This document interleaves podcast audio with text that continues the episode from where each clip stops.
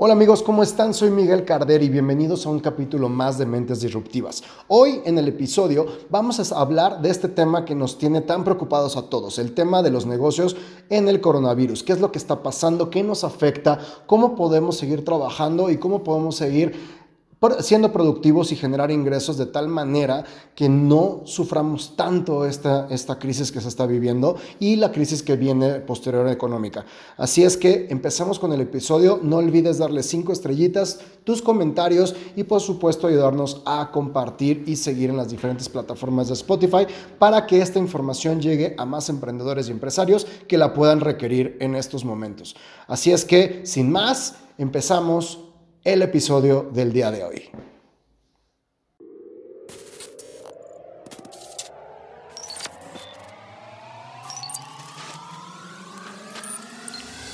Mentes Disruptivas con Miguel Carderi. Bienvenidos amigos, mi nombre es Miguel Carderi y esto es Mentes Disruptivas. Entrevistas, invitados especiales y todos los temas más importantes que necesitas saber para innovar en tu empresa o negocio. Síguenos en Twitter e Instagram como arroba Miguel Cardel.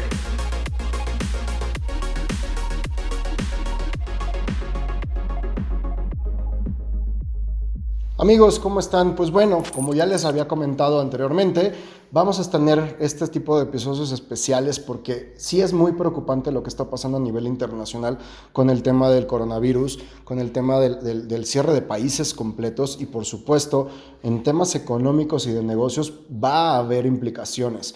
Es un momento único, nuestra generación, y, y hablando de generación hablo de todos los seres vivos que vivimos en este momento, nunca habíamos tenido una crisis tan tan importante como esta. Así es que vamos a estar hablando muchísimo en, tanto en Mentes Disruptivas como, en mis diferentes eh, redes sociales, tanto en Instagram, Facebook, como ahora mi nuevo canal de YouTube, que por cierto los invito, todos como Miguel Carderi. Voy a estar mandando muchísimo contenido para ayudarles a que su negocio no truene. Muchos negocios van a tronar porque no permiten, porque no han evolucionado que no han innovado y porque ahorita las condiciones son muy extremas. Así es que voy a tratar de ayudarles, darles algunos tips para que esto no suceda con tu negocio. Pero antes de empezar con este tema, algo muy importante, y yo sé que lo han escuchado por todos lados, pero independientemente de dónde te encuentres y cómo estés, sin importar tu empresa, lo primero que importa eres tú. Sin salud, sin la, la, salud de los tuyos, no se puede hacer absolutamente nada. Eso es la prioridad. Esa es la prioridad que debemos de tener todos. Cuidarnos nosotros y cuidar a nuestros seres queridos. Sigan, sigan todas las indicaciones que están dando a nivel internacional, sobre todo de la Organización Mundial de la Salud no estén saliendo, traten de aguantarse dos, una o dos semanas en cuarentena con sus seres queridos, traten de tener las precauciones adecuadas porque de verdad lo preocupante de este virus no es su mortalidad, sino su capacidad de contagio. Si nosotros no cuidamos a no nos cuidamos nosotros y no cuidamos a los seres que tenemos alrededor, entonces va a ser muy complicado y vamos a eh, que esta crisis eh, se acabe rápido. Entonces tenemos que tener las implicaciones necesarias, los cuidados necesarios y qué mejor que utilizar estos 40 días para evolucionar y crecer y prepararnos.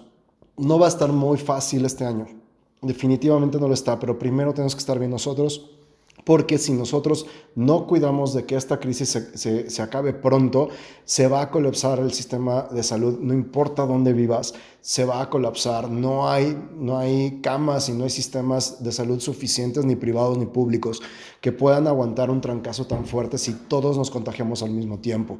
Entonces, vamos primero que nada, lo, lo primordial en estas circunstancias que te cuides. Trata de trabajar en casa, trata de, si, eres empresario y tenías eh, empleados, y ya vamos a hablar de ese tema en este momento, pero trata de que todos estén contenidos, que tengan las, las precauciones adecuadas y buscar el menor contacto posible. Preferible guardarnos dos semanas a que estemos meses con esta, con esta circunstancia, con esta enfermedad que de verdad está causando estragos a nivel internacional. Así es que, bueno, empezamos con lo que nos, ahora sí que como decía mi abuela, con lo que nos truje chencha. Vamos a hablar de qué podemos hacer, qué es lo que está pasando a nivel internacional económico.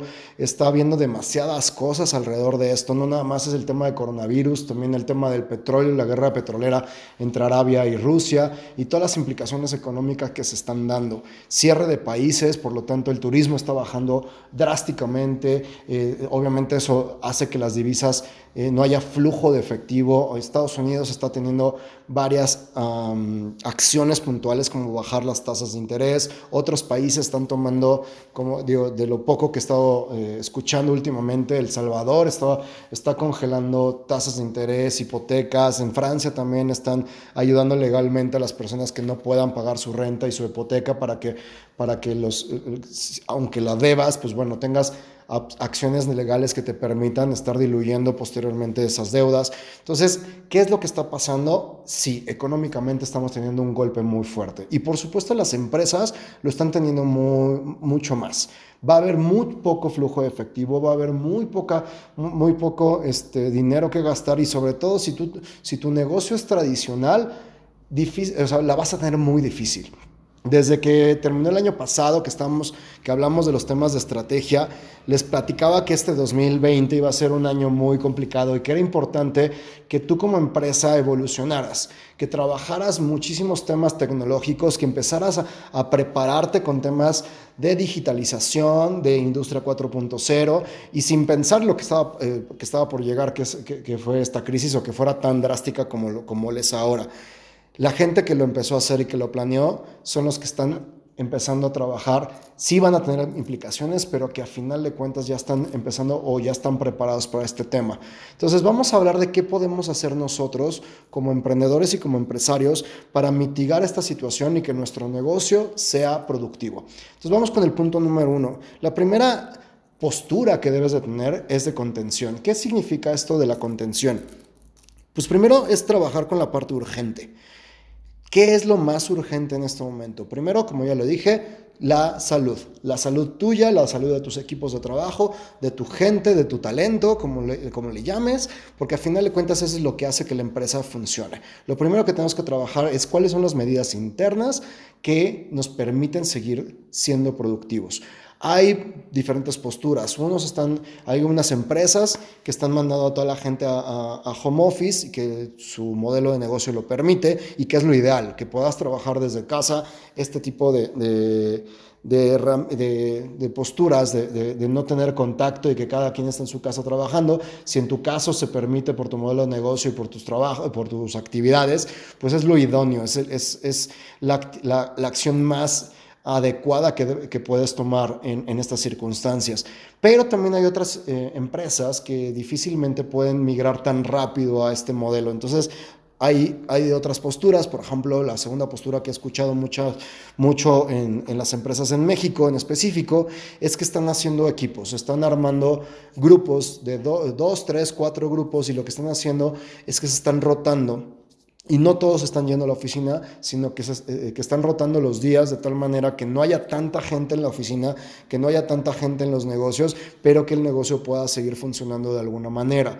Si tu negocio permite hacer ese tipo de cosas, es una muy buena opción tiene cierto riesgo, pero por supuesto no es un riesgo tan grande como si lo hicieras de manera eh, natural. Entonces se están dividiendo en equipos, cada área forma dos o tres equipos y entonces se están rotando para quienes vienen y quienes no, qué días. Y están haciendo una eh, calendarización de, estas, de estas actividades.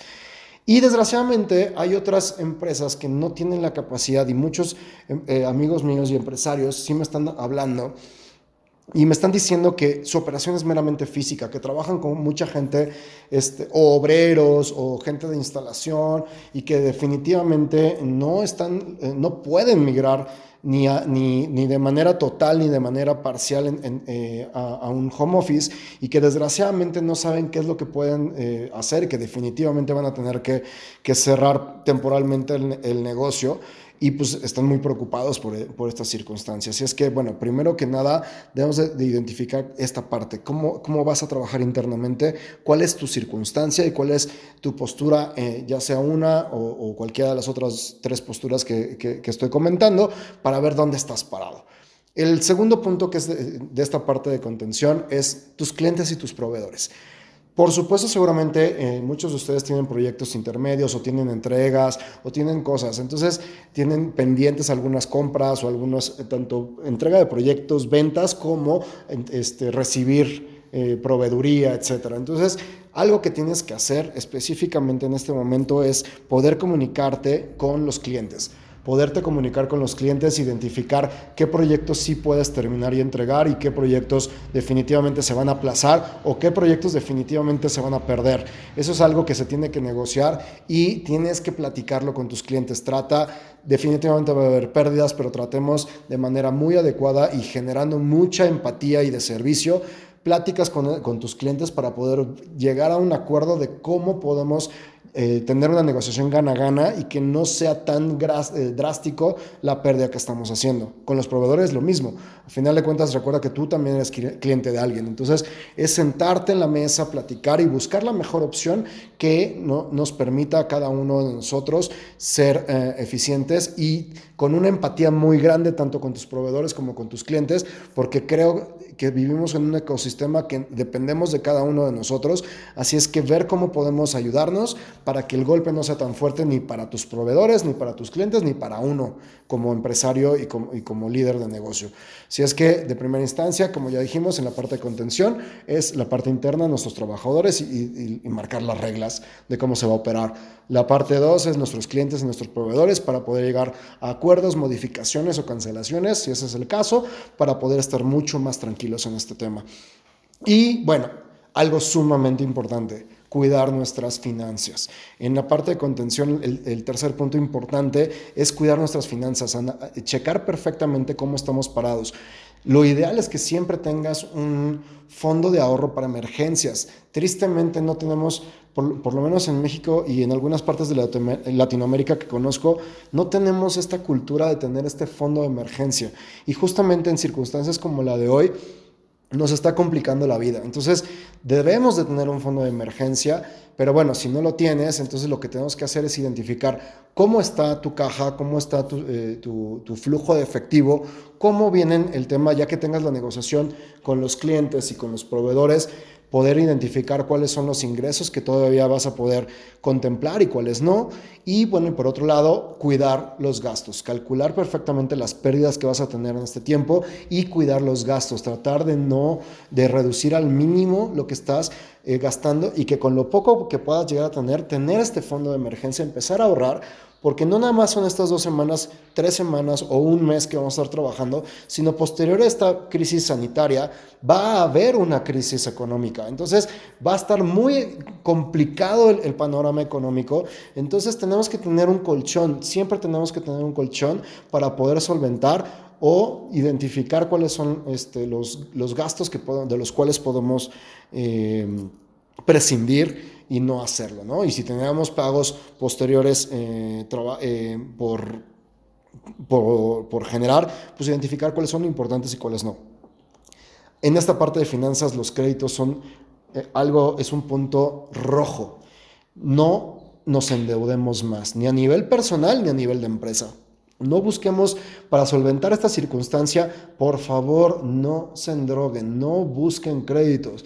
Si vienen apoyos de gobierno, qué padre, pero si no, no busquen créditos. Lo peor que podemos hacer es buscar fondos, eh, deudas que nos permitan este, solventar esto, porque lo único que estamos haciendo es aumentando la piedra. Estamos solucionando una situación este, en corto plazo, pero a la, larga va a ser una piedra muy grande que nos va a complicar el panorama posterior. Si ya tenemos algunas deudas, pues igual que con los clientes y los proveedores, tenemos que hablar con nuestros acreedores y tratar de llegar a una negociación de estos pagos.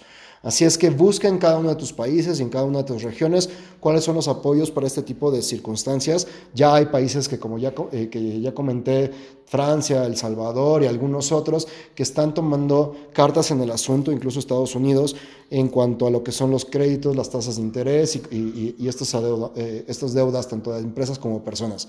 Entonces busca ese tipo de ayudas, pero no te endeudas, por favor, no te endeudes más de lo que ya puedas tener y menos si no sabes cómo va a ser la perspectiva económica en los siguientes días. Pues bueno, todos estos temas es de la, de, la primera postura, que es la parte de contención, cuidar lo urgente, ¿no? Entonces, vamos a una segunda postura, que es, eh, ya que tienes controlado esta parte urgente de cómo vas a operar, qué es lo que va a pasar, eh, todas estas negociaciones con clientes, proveedores y acreedores, y la parte financiera, ¿qué podemos hacer? Pues primero que nada, respirar. Respirar 10 veces, tomar las cosas en frío, este, aprovechar este tiempo que estamos, tenemos que buscar aprovechar este tiempo que tenemos parados. Si lo único que estamos logrando es preocuparnos y preocuparnos y preocuparnos, no vamos a solucionar absolutamente nada. Entonces, la segunda postura que tenemos que entender es la transformación de tu negocio, esta parte de innovación y diversificación.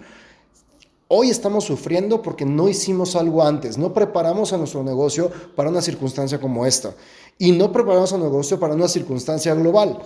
Ya lo hemos platicado muchísimo. Controlamos cada vez menos las cosas que pasan en nuestro negocio, o sea, en el, mundo. Y este tipo de, circunstancias, tanto económicas como, sociales, como, como culturales, como ahora este, sanitarias, afectan directamente a nuestro negocio. Entonces, lo que tenemos que identificar es qué, qué pasó. ¿Dónde, ¿Dónde estaba débil? ¿Qué es lo que debía haber hecho? ¿Cómo me pude haber preparado mejor? No para echarnos la culpa y flagelarnos, sino para identificar hoy qué podemos hacer, aprovechar este tiempo para transformar tu negocio. Hay tres cosas en específico que podemos identificar. Si no estás en, un proceso de digitalización, tu negocio tiene que ya funcionar digital. Oye Miguel, pero ¿qué crees? Que mi negocio no puede ser digital porque son operaciones, son este, instalaciones, son... Entonces, algo tenemos que encontrar, tenemos que diversificar. Si no puedes digitalizar al 100% tu modelo actual de negocio, entonces tenemos que innovar, en, encontrar nuevos modelos de negocio y en encontrar una diversificación de, opciones que no nada más dependan de un trabajo físico, sino que también puedan involucrar un tema eh, de servicio que no sea tan costoso, pero que te permita seguir teniendo ingresos. Y es un buen momento para hacerlo, eh, el encontrar estos nuevos modelos de negocio, el encontrar cómo puedes migrar tu modelo a una cuestión digital y sobre todo desarrollar eh, pues, servicios que sean otra gama de opciones y una diversificación de productos y de oferta hacia, tus clientes que permitan que ahorita, porque por, eh, porque por ejemplo hoy es real, que las empresas que manejan estos sistemas de servicios van a tener menos implicaciones en cuanto a, migrar a un, a, un, home office, a migrar a una, a, una, cuestión en línea o incluso seguir dando servicios eh, de, de manera remota. Entonces, si estamos viendo que esta es una opción, hoy en un momento de crisis, entonces tenemos que encontrar de alguna manera, a través de la innovación, el encontrar estos nuevos modelos de negocio que nos permitan trabajar de manera remota. No nada más por la crisis, sino porque la tendencia mundial es hacia allá. El hecho de que tú puedas tener modelos de negocios digitales te permite no nada más eh, diversificar en tu modelo de negocio, sino aparte te permite poder impactar a clientes que ni siquiera están en tu región. La mejor manera de, eh, crecer, de diversificarte, es encontrar estos modelos que no te, no obliguen a tener eh, presencia física en los lugares. Entonces es muy importante y hay que aprovechar en este momento para este modelo de transformación. Dos, nuevos canales de distribución. Señores, y esto también tiene que ver mucho con la digitalización. Depende tu modelo de negocio. Tienes que trabajar el servicio a domicilio, tienes que trabajar el servicio en línea, tienes que trabajar la, manera de generar, volvemos al tema, el tráfico que te permita dar servicio a domicilio. Nuevos canales de distribución. Si tienes si estás en el área eh, eh, alimentaria, pues identificar esos nuevos canales que se vienen como, o que ya están funcionando, como Uber Eats, Didi Eats, como, como Rappi, etcétera, que te permiten llegar a las personas. Si tienes un restaurante, el servicio a domicilio va a ser lo que te va a seguir sacando a flote. Y si no, pues difícilmente la gente va a ir a tu lugar y vas a sufrirla mucho. Si tienes productos, pues bueno, Shopify, este, lo que son las herramientas de Shopify, de Amazon, etcétera, que te permiten venderlo en línea y, y obviamente herramientas de distribución como las diferentes eh, empresas de, servicio de, entregas o iVoy o Mi Envío, etcétera, que ya están de manera digital. Y por supuesto, a la, hora de encontrar esta diversificación y estos nuevos modelos de negocio, el encontrar nuevos mercados. Si tú puedes aprovechar este tiempo tanto para encontrar nuevos canales de distribución, para migrar a un, sistema de digitalización y de servicios que, que, aumente tu diversificación de productos y eso automáticamente te va, te va a llevar a encontrar nuevos mercados. Las empresas que tengan más diversificación y que tengan menos servicios físicos son las que van a tener menos impacto y menos implicaciones eh, con estas crisis. Pero también son las que van a tener a, a, corto, mediano y largo plazo mayores oportunidades de crecimiento y de diversificación de mercados. Así es que son los tres puntos que tienes que trabajar en esta parte de diversificación y de innovación. Una vez encontrado estas soluciones, hay que sentarnos con el lápiz a desarrollar una nueva estrategia para este año.